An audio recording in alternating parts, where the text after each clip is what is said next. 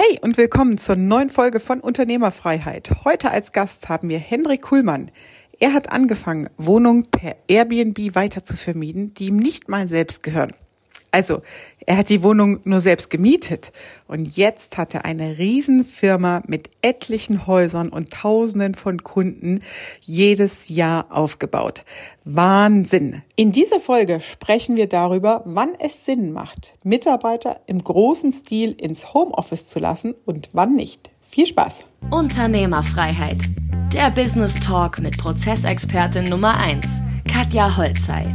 Mehr PS für dein Unternehmen. Fallen noch zwei, drei Dinge ein, die, ja. die im Konzern anders sind. Ich bin damals 2020 ja auch schon in der, in der Führungsfunktion gewesen äh, mit, mit 40 Leuten. Dann kam die Pandemie. Wir hatten, also ich habe operative Betriebsplanung gemacht mit meinem Team, später dann strategische Betriebsplanung auch und von heute auf morgen alle im Homeoffice. Ja.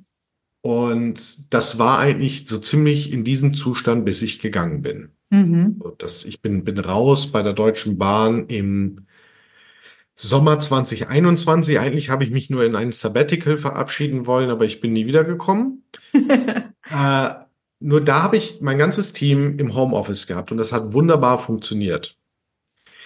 Persönlich, und das, das passt eigentlich ganz gut mit dieser Analogie mit dem Karo und dem weißen Blatt Papier. Bei uns gibt es kein, keine permanente Homeoffice-Tätigkeit. Mhm. Ähm, gibt es nicht. Und ab und, ab und zu können meine Mitarbeiter auch gerne mal im Homeoffice arbeiten, gar kein Problem. Und das hat ja. nichts irgendwie damit zu tun, dass ich altmodisch denke. Nochmal, ich habe 40 Leute äh, ins Homeoffice geschickt und das hat wunderbar funktioniert. Aber das hat nur so wunderbar funktioniert, mhm. weil es ein Karo-Blatt war. Ja. Das Unternehmen, der Konzern natürlich an einer Position ist, wo das funktionieren kann, weil alles ausgeregelt ist. Wenn dein Blatt Papier aber weiß ist oder mit so ein paar Karos schon mal oben links, dann klappt das nicht.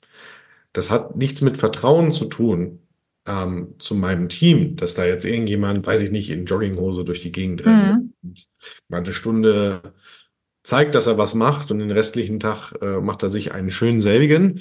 Ähm, sondern es hat viel mehr damit zu tun, dass einfach dann doch viele Sachen vielleicht noch nicht so ausprozessiert sind mhm. ähm, dass es halt einfach nicht nicht klappt. Also es wird schon irgendwie klappen, aber nicht so, dass man sagt, okay, das ist jetzt hier wirklich produktiv und wir kommen ja. trotzdem mit genau dem gleichen Tempo oder noch mehr Tempo voran. Das war bei der Bahn tatsächlich damals so. Ähm, das ist das ist noch so ein Gedanke, was was einfach anders ist und das habe ich mir auch erst also mittlerweile gut herleiten können, warum das so ist. Warum mhm. fühle ich mich in meinem Unternehmen nicht wohl, jemanden permanent irgendwie ins Homeoffice, Homeoffice. zu entlassen? Mhm. Warum war das bei der Bahn nie ein Problem für mich? Mhm. Und der, der nächste Gedanke, du kannst dich natürlich in so einem Konzern auch wesentlich besser verstecken. Ja. Das ist halt einfach so. Und äh, in, einer, in einer Firma, wie wir sie haben, funktioniert das nicht.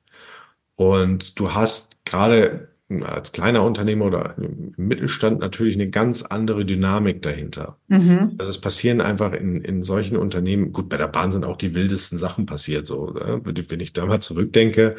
Ähm, aber du kannst dich halt besser verstecken und es hat nicht so eine gravierende Wirkung wie in einem kleineren Unternehmen. Mhm.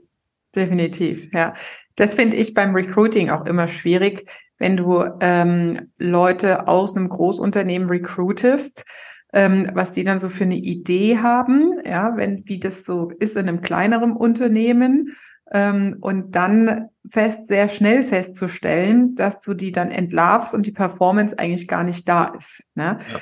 Ähm, das ist so meine Erfahrung. Ich habe auch mal mir irgendwie, weiß nicht warum, in den Kopf gesetzt gehabt, ich brauche einen Seniorberater, der das Beratungsbusiness kennt, der weiß, wie professionell Projekte aufgesetzt werden und Ist-Analysen gemacht werden und wie man das alles dokumentiert und wie das so halt wie ein professionelles Beratungsprojekt geht.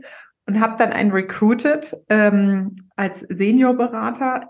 Ich war auch bereit, das extrem hohe Gehalt zu bezahlen, aber der konnte nicht arbeiten.